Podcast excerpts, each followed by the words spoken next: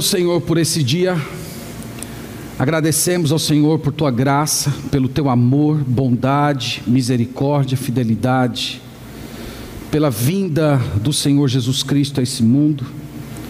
Te louvamos pelo Espírito Santo que está entre nós, que age, que nos aproxima. Te louvamos, Senhor, porque o Senhor nos deu a tua palavra.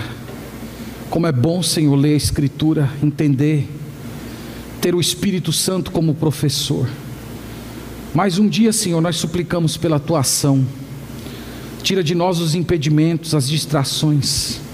Conduz as verdades da palavra ao nosso coração. Nós precisamos disso, Pai. Ser conosco é a oração que fazemos em nome de Jesus. Amém. Amém. Romanos capítulo 5. Vamos abrir a palavra do Senhor.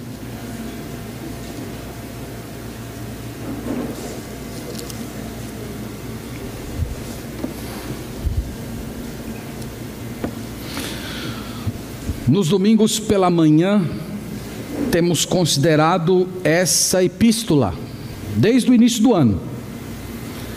Nós estamos na 25 mensagem da epístola de Paulo aos Romanos e não chegamos nem na metade ainda. Romanos capítulo 5, a porção da nossa leitura hoje, irmãos, é do verso 15 ao verso 21.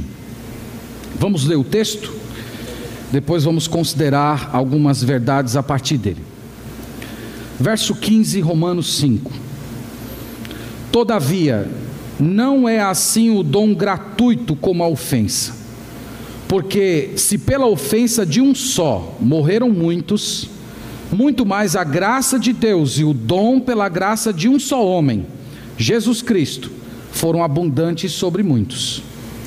O dom, entretanto, não é como no caso em que somente um pecou, porque o julgamento derivou de uma só ofensa para a condenação, mas a graça transcorre de muitas ofensas para a justificação. Se pela ofensa de um e por meio de um só reinou a morte, muito mais os que recebem a abundância da graça e o dom da justiça reinarão em vida por meio de um só, a saber, Jesus Cristo. Pois assim como por uma só ofensa veio o juízo sobre todos os homens para condenação, assim também por um só ato de justiça veio a graça sobre todos os homens para a justificação que dá vida. Porque como pela desobediência de um só, muitos se tornaram pecadores, assim também por meio da obediência de um só, muitos se tornarão justos. Sobreveio a lei para que avultasse a ofensa, mas onde abundou o pecado, superabundou a graça, a fim de que, como o pecado reinou pela morte, assim também reinasse a graça pela justiça para a vida eterna, mediante Jesus Cristo, nosso Senhor. Amém. Amém. Irmãos, eu não sei se foi a semana que nós tivemos que foi muito intensa, mas esse foi um dos textos mais difíceis de Romanos que eu me debrucei sobre os últimos meses. Eu, eu demorei muito tempo para tentar encontrar as conexões, a lógica da argumentação, então eu vou pedir que você acompanhe com muita atenção, conferindo nas Sagradas Escrituras, porque a gente vai tentar fazer toda essa construção. Eu intitulei essa mensagem assim: Tudo se resume a dois homens. Então, ao longo da nossa exposição, vocês vão entender por que eu escolhi esse título. Tudo se resume a dois homens. Você que acompanhou a última mensagem, viu que nós demonstramos que o apóstolo Paulo vem falando a respeito de dois homens, o Adão e o Senhor Jesus Cristo. O apóstolo Paulo diz que esses dois homens, eles são cabeças da humanidade. Nós poderíamos dizer assim que tanto Adão como Jesus, ele, eles estão na porta de dois mundos. Imagina dois mundos com duas portas, e em cada uma dessas portas tem alguém te esperando. Em uma porta tem Jesus, na outra porta tem Adão. Quando nós nascemos, automaticamente nós entramos pela porta desse mundo, o qual Adão está lá posto. E quando você passa pela porta do mundo onde Adão está, o que você recebe? Você recebe culpa, você recebe pecado, você recebe condenação. Quando você passa por essa porta, Adão tem um kitzinho para te entregar. Você é meu filho, você é meu herdeiro, então eu tenho um presente para você: culpa, pecado, condenação. Todos que passam por essa porta, eles já recebem isso como herança. E na outra porta, você tem o Senhor Jesus Cristo. Quando o Senhor Jesus, quando você passa pela porta desse novo mundo, o Senhor Jesus Cristo toma para si o kitzinho que Adão te deu, com morte, condenação e culpa.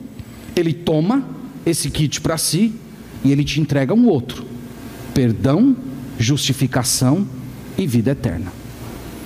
Isso seria basicamente o resumo da mensagem. Nós, irmãos, precisamos conhecer a história desses dois homens.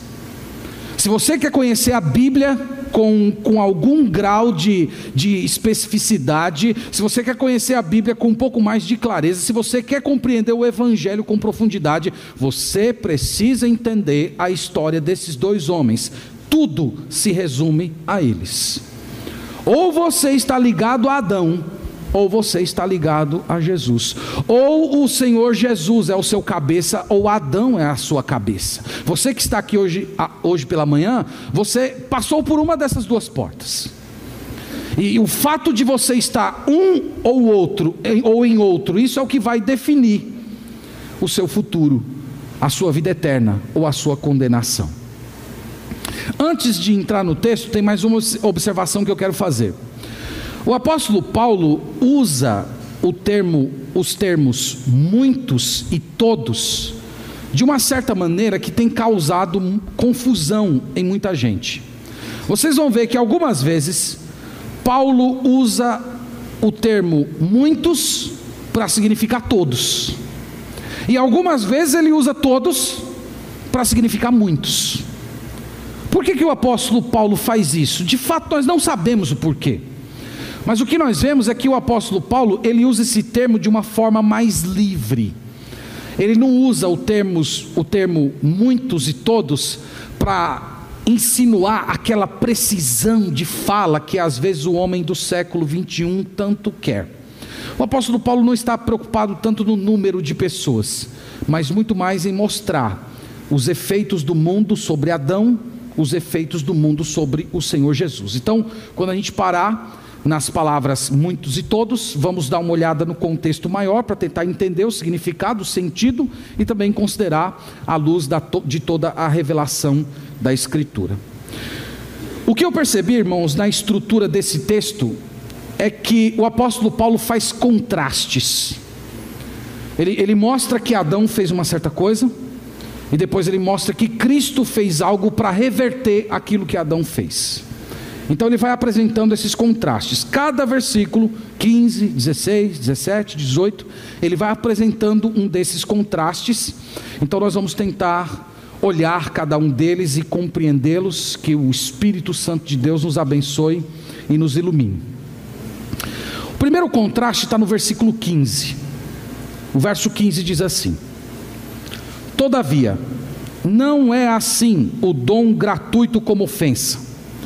Porque se pela ofensa de um só morreram muitos, muito mais a graça de Deus e o dom pela graça de um só homem, Jesus Cristo, foram abundantes sobre muitos. Note que ele começa com uma conjunção, todavia. O, o, todavia é conectando a última frase do verso 14, aquela última frase onde ele diz assim: aquele que não, aqueles que não pecaram a semelhança da transgressão de Adão, agora veja isso, o qual prefigurava aquele que havia de vir. O todavia conecta isso. O Adão prefigurava o que viria. O Adão é o cabeça da humanidade, mas esse mesmo cabeça da humanidade é o símbolo de um outro cabeça, Jesus Cristo. E qual é o contraste que ele faz aqui, meus irmãos? É um contraste muito interessante. Ele diz basicamente o seguinte: a ofensa de Adão mata, a obra de Cristo ressuscita. É isso que ele diz no versículo, no versículo 15. Ele diz assim: pela ofensa de um só, isto é, pela ofensa de Adão, muitos morreram. E aqui entra a palavrinha muitos. Esses muitos aqui são todos. Como é que a gente sabe disso? Você pode ver no verso 12. Assim como por um só homem entrou o pecado no mundo e pelo pecado a morte, assim também a morte passou a quem? A todos os homens. Então, muitos e todos, volta a dizer o que eu disse no início. O apóstolo Paulo aqui, ele está usando o termo de uma maneira mais livre. Ele não está preocupado em estabelecer uma precisão de pessoas. Ele só está dizendo que, pela ofensa de Adão, muitos, ou seja, todos morreram. Todos. A ofensa de Adão matou a humanidade. Quando ele pecou, ele morreu, ele, ele recebeu a morte como herança e ele também se tornou separado de Deus. E aquele pecado, diz Paulo, não foi o pecado dele, aquele pecado também se torna nosso. Ele se tornou mortal, ele se tornou pecador e ele foi expulso do jardim. E nós, quando entramos pela porta do mundo que ele está, nós também nascemos pecadores, mortos e fora do jardim. É isso que ele está dizendo. Só que agora veja o contraste. Ele diz assim: pela ofensa de um só, morreram muitos. Agora veja o contraste. Muito mais. Esse muito mais é, é, fundamental, ele repete várias vezes na passagem. Muito mais é como se Paulo estivesse dizendo assim: Eu não estou fazendo um contraste entre iguais. Eu não estou dizendo que Adão e Cristo estão no mesmo paralelo. Eu não estou dizendo que aquilo que Adão fez e aquilo que Jesus fez está no mesmo patamar. O que Jesus fez é muito mais. A graça foi além da ofensa. Olha o que ele diz: muito mais, a graça de Deus e o, do, e o dom da graça de um só homem, Jesus Cristo, foram abundantes sobre muitos. A ofensa de Adão mergulhou a humanidade na morte, no afastamento de Deus. Paulo está dizendo: a graça de Deus foi derramada de uma forma abundante, generosa, de uma forma muito mais poderosa do que a ofensa de Adão. Aqui, irmãos, talvez surja uma, uma pergunta em nossa mente: é, em que sentido aquilo que Adão fez ou melhor, aquilo que Cristo fez é abundante comparado aqui com aquilo que Adão fez? A resposta é simples. O pecado de Adão transformou vivos em mortos. O pecado de Adão matou. E matar não é uma coisa tão impossível assim. Mas a graça de Cristo transforma mortos em vivos. Esse é o contraste. É por isso que ele diz: é muito mais. É muito mais, porque matar, você não precisa fazer nenhum milagre para matar alguém. Basta você se afastar daquele que é vida, e foi o que Adão fez. Mas ele diz: a graça é diferente. A graça pega os mortos e transforma eles em vivos. Por isso que ele diz que é muito mais. Então Adão mata, Cristo faz o quê? Cristo ressuscita. Cristo da vida. Todos aqueles que são de Jesus, que passaram por essa porta, receberam ressurreição. Esse é o primeiro contraste. Vamos ao segundo, verso 16. Acompanhe aí comigo. Já disse em outras pregações que Paulo é prato masterchef, tem que ser pedacinho por pedacinho, sabor por sabor, senão você vai se engasgar e vai passar mal. O segundo contraste o segundo contraste, eu diria que é assim: Adão cometeu um pecado, um único.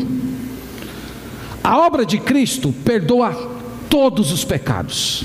Veja que é esse contraste que ele faz no verso 16. Vamos ler. O dom, entretanto, não é como no caso em que somente um pecou porque o julgamento derivou de uma só ofensa para a condenação, mas a graça transcorre de muitas ofensas para a justificação. Não sei se você percebeu, mas novamente, ele está fazendo um contraste, não é o contraste entre iguais, é entre o maior e o menor. Ele está falando, a graça é muito superior ao pecado de Adão. O que Cristo fez é infinitamente superior. Ele diz: o, o, o pecado de Adão, quando, quando entrou no mundo, destruiu, foi uma única ofensa. Ele comer da árvore do conhecimento do bem e do mal foi uma ofensa que ele fez contra Deus. E essa única ofensa, esse ato de desobediência dele, lançou a humanidade na condenação, trouxe julgamento, ira, indignação de Deus. Um único pecado. Mas ele diz assim: a graça, por meio de Jesus Cristo, não perdoou apenas aquele único pecado que Adão cometeu aquela graça de Jesus Cristo perdoou aquele único pecado que Adão cometeu, mas também perdoa todos os pecados dos seus descendentes. Adão cometeu um único pecado. A cruz de Cristo perdoa todos os pecados. Esse é o contraste, irmãos, que ele quer realçar. Ele quer demonstrar que a obra de Cristo é infinitamente mais abrangente do que o pecado de Adão. Adão fez uma única obra, um pecado. Através de Jesus, através da sua obra, ele perdoa todos os pecados. É por isso que ele vai dizer mais adiante que a graça superabunda o pecado. Verso 17, vamos ao terceiro contraste. Cada contraste realça um aspecto da obra de Cristo. Esse, esse contraste do versículo 17 eu chamei de o contraste de dois reis. Paulo chama um rei de morte e ele chama um rei de vida. E ele diz que o rei morte é passageiro e o rei vida é eterno. Veja isso no verso 17. Se pela ofensa de um, de um e por meio de um só reinou a morte, muito mais os que recebem a abundância da graça e o dom da justiça reinarão em vida por meio de um só, a saber, Jesus Cristo. É muito belo, irmãos, esse contraste. Ele está falando assim: ó, Adão pecou, e a partir do momento que Adão pecou, a morte entrou e reinou no mundo. Eu falei um pouco disso na última mensagem. Falei que o Adão abriu a porta, o pecado entrou e o pecado veio de mãos dadas com quem? Com a morte. E o que, que a morte se tornou? A morte se tornou o rei supremo desse mundo. A humanidade toda é cativa da morte. Todos nós vivemos aterrorizados com ela. Quando fala a respeito dela, nós ficamos, nós ficamos inquietos. Então é como se Adão vivesse num local de, de perfeição, a morte tivesse batido a sua porta, ele abriu a porta, a morte entrou, e, e o trono em que Adão estava sentado como governante da criação foi tomado pela morte, e a morte está sentada até hoje, tocando as pessoas com o seu cetro. Ele diz: a morte fez isso. Agora, veja o contraste, o contraste é belo. Ele diz: a obra de Adão entronizou a morte como rei.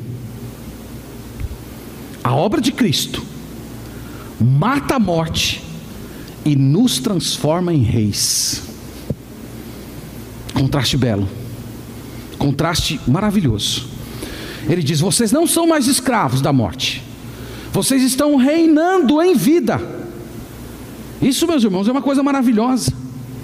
Deus não apenas nos libertou através de Cristo do poder que a morte tinha sobre a nossa vida, Deus fez mais do que isso, Ele nos transformou em nobreza, em reis e rainhas no mundo por vir. A obra de Cristo é infinitamente superior. E hoje, você já pode viver como rei nesse mundo. Ele vai dizer no capítulo 6, nós vamos ver isso em mensagens posteriores. Ele diz: A morte, o pecado, não terá mais domínio sobre vós. Então, hoje, à medida em que no poder do Espírito Santo você olha para os pecados que estão te assediando e você diz não, você já está agindo como rei, você já está agindo como rainha, Você já está demonstrando para você mesmo que a morte não governa mais a sua vida, que o pecado não é mais o senhor da sua existência. Esse é o contraste. E aqueles irmãos que partiram, que dormiram em Cristo, um dia eles vão despertar com seus corpos glorificados, e eles vão dizer o que Paulo disse em 1 Coríntios capítulo 15: Onde está, ó morte, a tua vitória? Você pensava que você ia vencer? Você pensava que a última palavra era sua? Onde está, ó morte, a tua vitória? Deus nos fez reis e rainhas do universo, Deus nos fez reis vencedores, Ele subjuga a morte no nosso lugar. E é nesse sentido, meus irmãos, que a obra de Cristo é muito maior que a de Adão. O que Adão fez colocou a morte como rei nesse mundo, o que Cristo fez nos transforma em reis e rainhas que viverão eternamente. Belo isso, não é? Nós precisamos desse tipo de, de reflexão. Verso 18. Tem mais um contraste. Vocês vão ver que no verso 18 ele faz um contraste entre atos, entre ações. Um ele chama de ato de desobediência e o outro ele chama de ato de justiça. Verso 18. Pois, assim como por uma só ofensa veio o juízo sobre todos os homens para condenação, Assim também, por um só ato de justiça, veio a graça sobre todos os homens para a justificação que dá a vida. Dois atos. O primeiro ato mencionado por Paulo é o ato de desobediência de Adão. Ele diz que esse ato de desobediência de Adão ofendeu a Deus e trouxe condenação, ira, punição para toda a humanidade. Pensa nisso, irmão, irmã. Uma pessoa que nasceu nesse mundo, né? Eu disse para vocês que quem nasceu nesse mundo entrou pela porta do Adão, não foi isso? Recebeu lá o seu kit. Não posso nem chamar de kit de sobrevivência, né? É mais um kit de morte. Uma pessoa que, que entra nesse mundo, o que ela precisa fazer para ir para o inferno?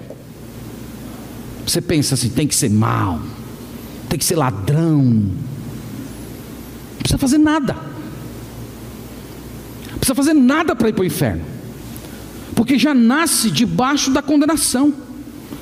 E as boas atitudes que essa pessoa procura fazer ao longo da sua vida não muda esse decreto, esse juízo, essa determinação de Deus, você é condenado. Imagina assim, eu matei uma pessoa, eu sou réu, confesso, e eu estou aguardando o meu julgamento em liberdade, como é muito comum aqui no nosso país. E enquanto eu estou aguardando o, o, o, a, minha, a, a sentença do juiz, eu resolvi ser uma boa pessoa. Olha, agora eu vou cuidar de todas as pessoas que estão correndo risco. E, e, imagina eu fazendo tudo isso, achando que se eu salvar, vamos supor, eu matei uma pessoa, eu, eu salvar dez vidas, Imagina eu pensando que eu, por eu ter salvo dez vidas, o dia que eu comparecer diante do juiz, o juiz vai dizer assim: ó, você é inocente. Algum juiz vai dizer isso? Não vai, porque as minhas boas ações, elas não mudam a minha condição jurídica diante de Deus, é a mesma coisa. Paulo está dizendo: você já nasceu com um decreto, você já nasceu com uma fala determinada do Supremo Juiz do Universo, você já nasceu com uma sentença condenado. E enquanto você estiver nessa porta, nesse caminho, vivendo em Adão, essa sua condição espiritual não vai ser alterada. É o que ele está falando o, a desobediência de Adão colocou você sobre juízo. Agora ele diz ainda como isso foi revertido. No meio do versículo, ele diz assim, verso 18: Assim também, por um só ato de justiça. Que ato de justiça Paulo está falando aqui? Ele está falando do que Cristo fez. Cristo foi naquela cruz, e toda a condenação que deveria cair sobre nós, caiu sobre ele. A justiça foi feita ali naquele dia. A, a, fala de Deus, o salário do pecado é a morte, cumpriu-se na vida de Jesus naquele dia, a justiça foi feita. E é por isso que ele pode perdoar pecadores hoje. Então ele diz: a, a graça veio através desse ato, esse ato de justiça. Aqui novamente vocês viram que ele fala que a graça veio sobre todos os homens para justificação. Novamente, eu volto àquele ponto que eu disse no início. Paulo não está usando os termos aqui de um modo específico como a gente faz hoje. Tem muita gente que lê esse versículo aqui, ela veio sobre todos, e eles pregam uma heresia chamada de universalismo.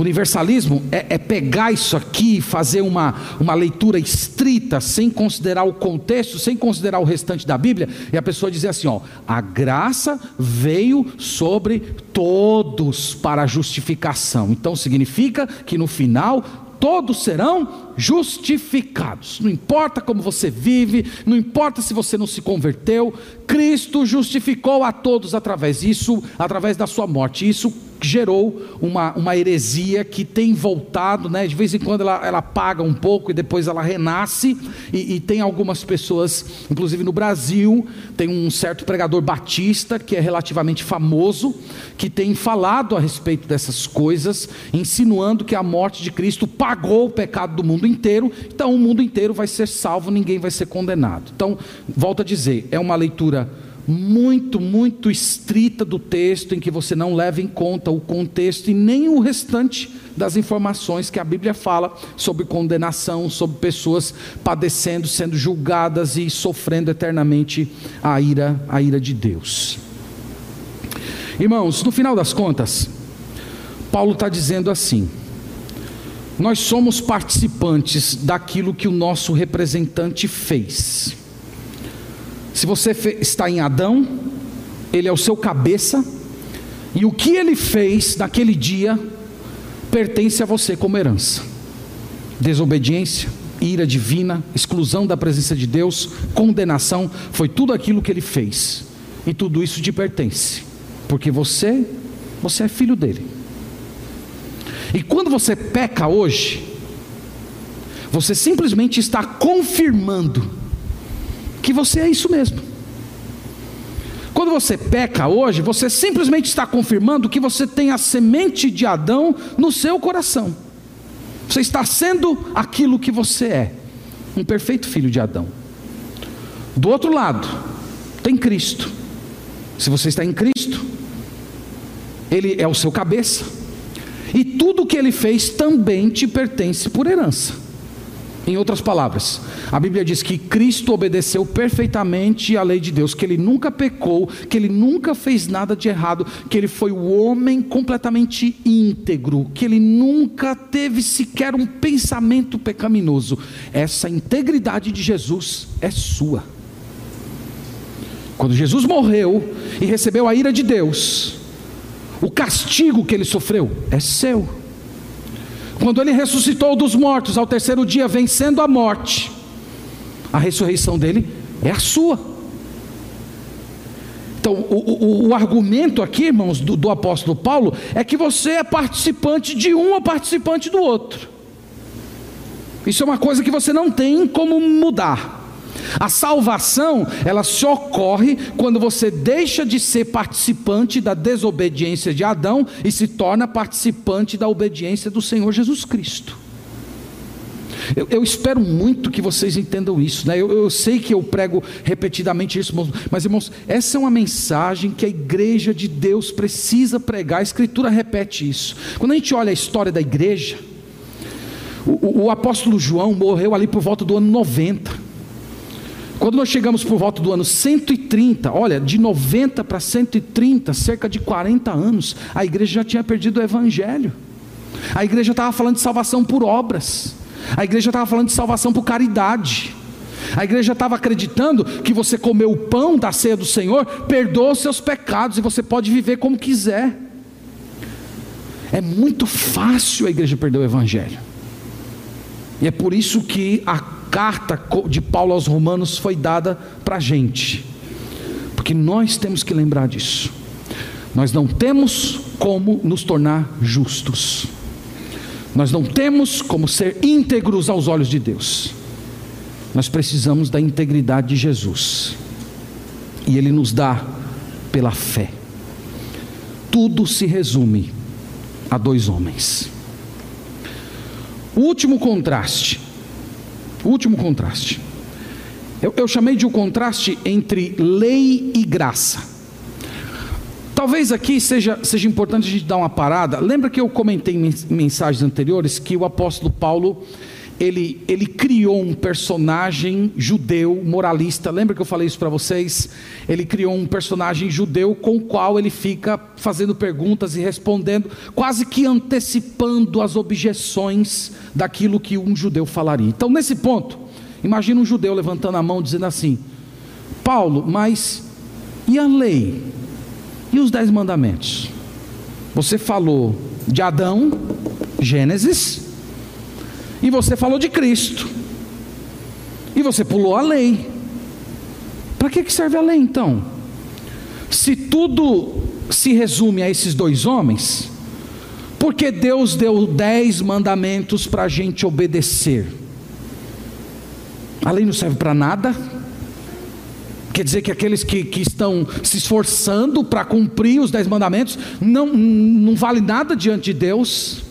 Olha o que Paulo diz. Verso 20: Sobreveio a lei, então a lei veio, veio depois, para que avultasse a ofensa.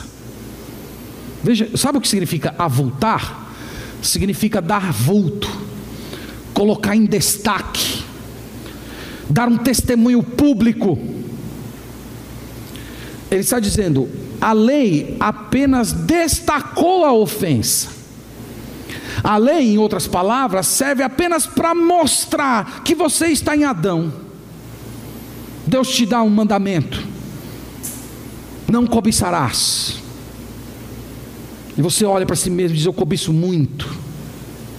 E quando você olha, diz: É, isso é a prova que eu sou filho de Adão. A lei serviu apenas para isso. A lei nunca foi dada por Deus como um meio de ser salvo. As pessoas que estão tentando ser salvas é, através do, do cumprir os dez mandamentos, eles estão por um caminho de morte. A lei serve apenas para dar vulto, para destacar uma ofensa que diz Paulo que já aconteceu. A ofensa já tinha acontecido. A lei serve apenas para dar vulto, mostrar o quanto essa ofensa é real, destacada. Aí no verso 20 ele faz o, o contraste com a graça. Mas onde abundou o pecado, superabundou a graça. Está vendo novamente que não é o contraste entre iguais. Um abunda, o outro superabunda. A graça é muito maior do que o pecado. A graça de Deus é infinitamente superior. O versículo 21, irmãos, responde a seguinte questão: por que Deus fez desse jeito? Você não já ficou intrigado com isso? Eu confesso que eu já fiquei algumas vezes. Por que esse plano? Por que Deus não criou todas as coisas e, e, e deixou a, a árvore do conhecimento do bem e do mal em um canto que Adão nunca pisasse? Por que esse plano? Porque esse plano que entra pecado, entra morte, tanta coisa ruim acontece, esse é o melhor plano mesmo? Se você pensar que tinha um outro plano melhor, então você está dizendo que é melhor do que Deus. Você pensa a história melhor do que ele. Verso 21, ele responde essa pergunta, dizendo: A fim, fim aqui é finalidade. A fim de que, como o pecado reinou pela morte, assim também reinasse a graça pela justiça para a vida eterna, mediante Jesus Cristo, nosso Senhor. Sabe o que ele está dizendo? Ele está dizendo que Deus permitiu que todas as coisas acontecessem desse jeito, para que no final de tudo haja um reinado eterno, no qual a santidade e a justiça nunca mais serão maculadas pelo pecado. Essa é a explicação final para tudo. Essa é a explicação porque Deus resolveu criar seres humanos com senso moral que poderiam desobedecê-lo. Essa é a explicação para o fato de Deus ter permitido que Satanás caísse e arrastasse demônios com ele, que há morte nesse mundo. Essa é a explicação final. Um reinado de justiça, de verdade, em que a santidade nunca mais será interrompida pelo mal. Isso não poderia acontecer no Éden. Você sabia disso? Não poderia acontecer no Éden o Éden, no Éden, nunca haveria perfeição, santidade e alegria perfeita. Sabe por quê? Porque sempre haveria o risco de pecar. E ninguém pode viver perfeitamente feliz quando o pecado está cercando você. Aí veja a sabedoria divina. Ele permite que o pecado entre. Ele envia seu filho. O seu filho mata o pecado para que no novo céus e na nova terra nunca mais exista sequer a possibilidade de acontecer pecado novamente, porque o pecado foi morto aqui. Esse é o plano. Essa é a finalidade. Essa é a sabedoria de Deus. É por isso que ele diz que a graça que a graça abundou. Meus irmãos, vamos caminhar aqui para algumas reflexões. Eu estou começando a a migrar para as minhas conclusões. Eu, eu, queria me dirigir primeiro a você que ainda não creu em Jesus, você que ainda não entregou a vida a Ele. Eu, eu espero muito que tenha ficado claro para você que tudo se resume a dois homens: salvação, condenação, céu, inferno. Essas coisas não dependem, não dependem do que você faz se você é uma boa pessoa, se você se esforça, se você tenta ser uma pessoa generosa. Não depende dessas coisas.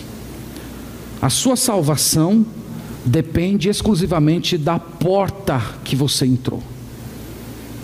Se você entrou e permanece em Adão, ou se você entrou por aquele que no Evangelho de João é chamado de a porta. Eu sou a porta. E todos aqueles que entrarem por mim terão vida eterna. Essa é a questão. Então não adianta você ficar tentando fazer coisas boas para merecer a sua salvação. A única saída é Jesus Cristo. Você tem que ir a Ele, você tem que se curvar diante dele. Você precisa entrar pela porta que é Ele mesmo, e lá Ele vai lavar os seus pecados, Ele vai pegar a morte, a condenação, a culpa, toda essa tristeza, todo esse, todo esse decreto de condenação que há sobre você, Ele toma sobre si mesmo e te dá a vida eterna.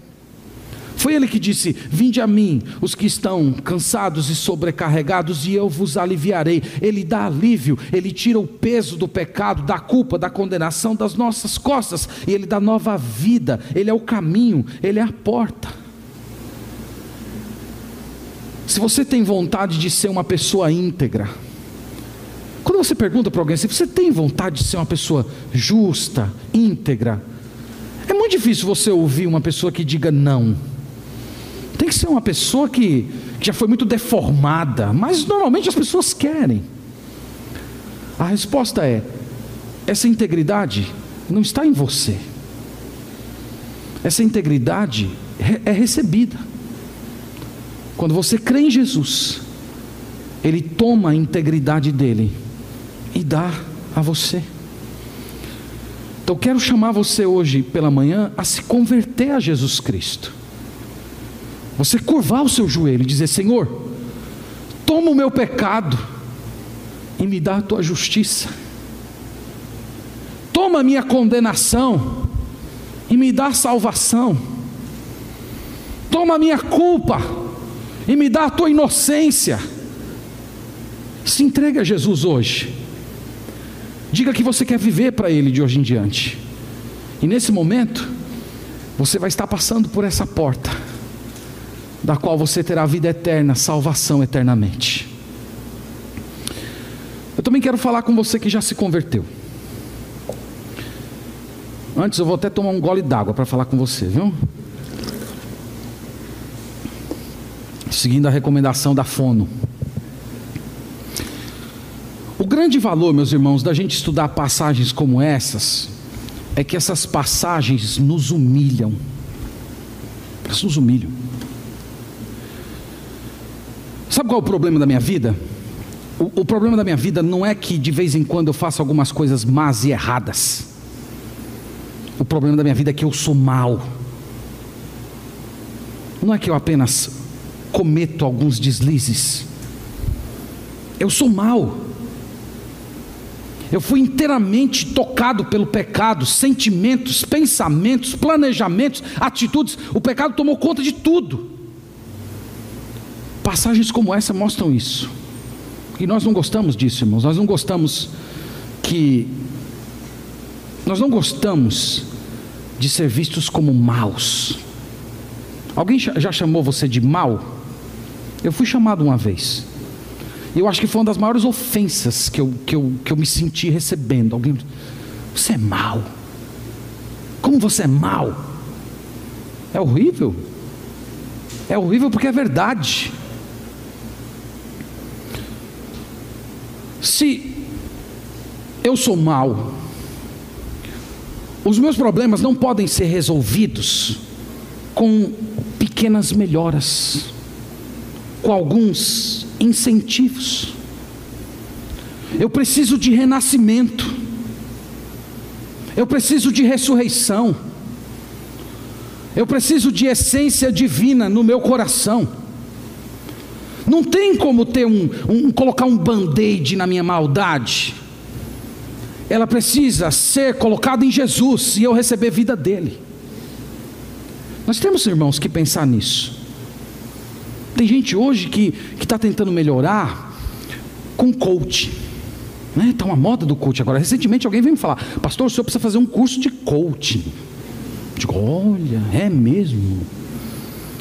E aí, pastor, e o que, o que, que a gente aprende lá? Ah, o senhor aprende muitas coisas. Uma das coisas, pastor, maravilhosas, tem, todos os pastores estão fazendo coach. E, e uma das coisas que a gente aprende é que você é responsável por suas atitudes.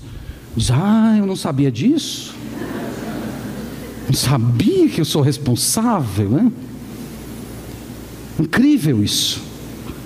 E o coaching, ele, ele te dá uma, uma, uma melhora, ele te dá uma injeção de ânimo, e, e você se olha de manhã para o espelho e diz: eu, eu vou conseguir, eu vou alcançar meus objetivos. Né? Tem uns, né? Um irmão aqui da igreja me disse que alguém tinha um problema com, com, com autoimagem, foi num desses, ele disse: Você se olha de manhã no espelho e diz assim: Eu sou lindo. Olha que maravilha. Sou lindo, maravilhoso. Você não precisa de coaching. Você precisa do Espírito Santo.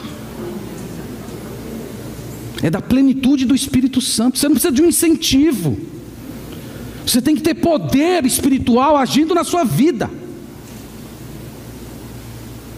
Não, pastor, é, eu, eu, eu ando muito nervosa, então eu resolvi agora fazer meditação. É isso? Isso é vida cristã? Eu tenho que esvaziar minha mente. Cadê na Bíblia esvaziar a mente? A maior tolice que existe no mundo. Sua mente já tem um Senhor, o Senhor da sua mente é o pecado. E se você acha que você está esvaziando a sua mente, você apenas está enchendo ela de pecado. Você tem que ter a mente cheia de Deus. Não é assim, não, é assim. Nosso mundo, irmãos, está muito esquisito. Nosso mundo está muito estranho. Essas coisas estão entrando na, nas igrejas. E, e essas coisas estão formando a mentalidade dos nossos irmãos, porque nós esquecemos do que Paulo está dizendo aqui. Nós somos pecadores, nós somos maus. A gente não precisa de remendo, não. É fazer um puxadinho na vida cristã, ou no, no bom baianês, um armengue. Você precisa de ressurreição. Você precisa ser cheio do Espírito Santo, você precisa ter plenitude do Espírito Santo. Se você quer ser parar de ser uma pessoa irritada, explosiva, você não tem que fazer meditação, você tem que se submeter ao Espírito Santo, porque o fruto do Espírito é amor e domínio próprio. Essas coisas estão estranhas. Algo em nós, irmãos, precisa morrer. Algo novo precisa ser criado. E a solução bíblica para o problema do pecado é morte e ressurreição. É por isso que a gente precisa de Romanos. Olha para esse mundo, o mundo que a gente está vivendo. O mundo que você, que você olha, se você olhar com um pouco mais de atenção, o que, que você vai ver no mundo? Você vai ver o reinado da morte. Se você investigar a história da humanidade com um pouco mais de atenção, você vai ver que Paulo está dizendo precisamente isso. O corredor da história está cheio de cadáver, genocídios, injustiça, violência. O pecado está reinando sobre esse mundo, a morte reina. E nós precisamos, irmãos, contemplar essas coisas justamente para o nosso coração se encher de esperança e a gente curvar o nosso joelho dizendo: Vem, Senhor Jesus, volta, porque é só tu que vai destronar essa morte que está governando esse planeta.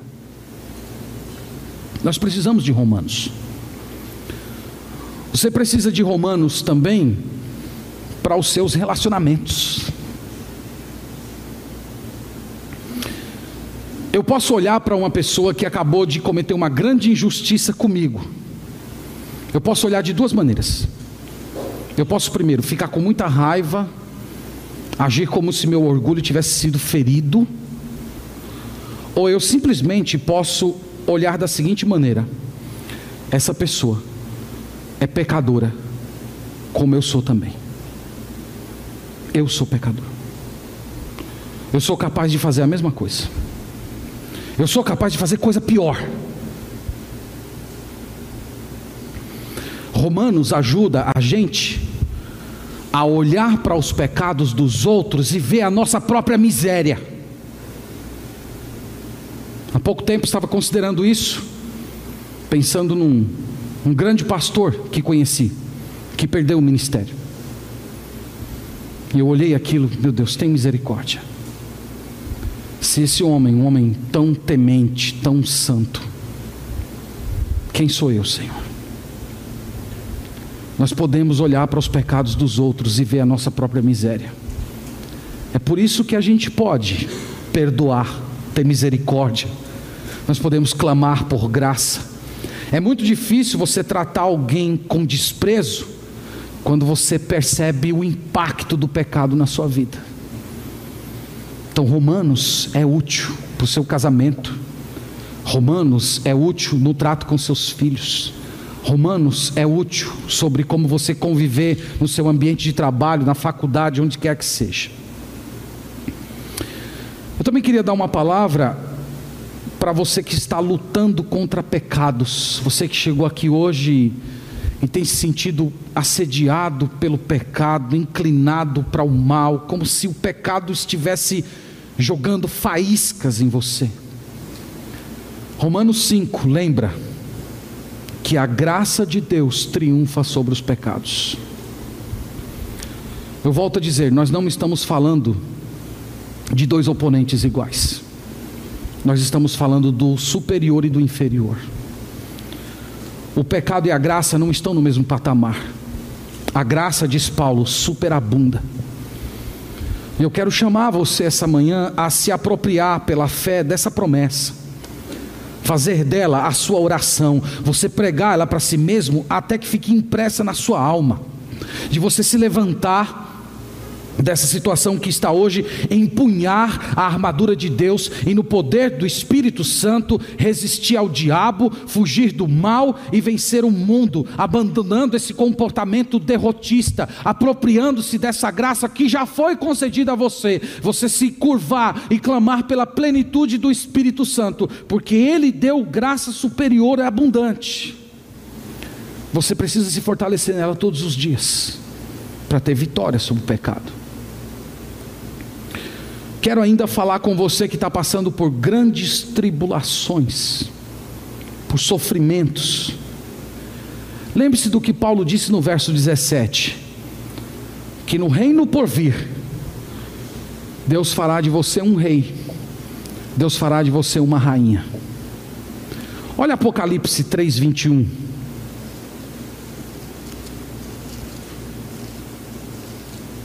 Apocalipse 3, 21.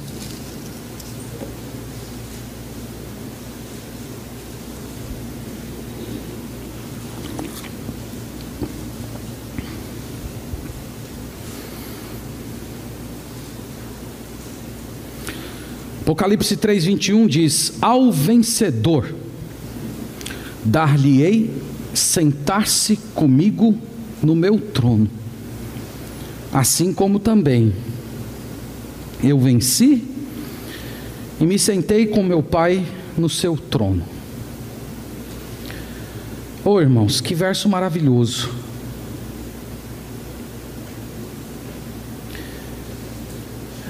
Às vezes, quando eu penso no céu, eu sempre imagino eu sentado lá na última fila. Tem muita gente boa para sentar nas filas na minha frente, reconheço. Abraão, Isaac, Jacó, Moisés, e olha, a, a lista é imensa. E muitos de vocês merecem também estar na frente, na minha frente. O que o texto está dizendo é que o vencedor vai se sentar no trono. Consegue imaginar isso? Quem somos nós, irmãos, tão pecadores? Você não vai sentar longe, você não vai ver Jesus Cristo como se estivesse numa grande multidão que não deixa você chegar perto dele. É no trono. Então você que está passando por grandes tribulações, tome isso como um estímulo. Faça uma, uma operação aritmética. Quanto é 100 anos menos infinito? quanto? Se você viver 100 anos, viveu muito. Quanto é 100 anos menos infinito? É isso que Deus preparou para você. É isso que o Senhor Deus, desde a fundação do mundo, escreveu o seu nome no livro da vida para lhe dar eternidade de perfeição, de alegria. É por isso que Paulo chama, irmãos, a gente lá em 2 Coríntios a, a pegar as nossas tribulações e colocar numa mão. Pese, pese as suas tribulações e pese a glória. Você vai ver que não tem como equilibrar. Tome isso como estímulo para você continuar.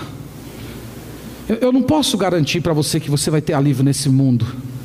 Eu não posso garantir para você que, que amanhã vai ficar tudo bem. Eu não posso falar isso. Mas eu posso te falar que o que o Senhor Deus preparou para você é infinitamente superior e que vai bastar apenas um segundo na presença dEle para você se esquecer de tudo que viveu nesse mundo. Então tome as suas tribulações, olhe para elas e diga: são pequenas, são pequenas, não são nada. Ah, irmãos, quando nós estivermos sentados no trono com nosso Salvador Eu quero encerrar você a celebrar essa superioridade de Jesus. Eu acredito que a gente tem que fazer isso nesse momento. Esse plano eterno, essa graça que derramou sobre nós, tudo que Ele deu para a gente, obediência, vida eterna, ressurreição, celebre isso, celebre de todo o seu coração. Irmãos, essa é a diferença entre nós e os demônios. Os demônios conhecem essas realidades que nós falamos aqui? Sim. E o que é que diferencia eles de nós? Nós nos exultamos, nós nos alegramos. Essas verdades elas afetam a gente, elas mudam a nossa vida, elas alteram as nossas lentes pelas quais nós enxergamos a vida, levantamos para trabalhar todos os dias, enfrentamos as provações como todo mundo enfrenta. Se exulte em Jesus, glorifique a Ele, louve a Ele, cante a Ele, porque Ele já deu a você tudo que você precisa para ter uma vida plena nesse mundo. Que Deus nos abençoe, meus irmãos, e que nós nos exultemos na pessoa do Senhor Jesus Cristo, para a glória de Deus. Vamos fazer uma oração.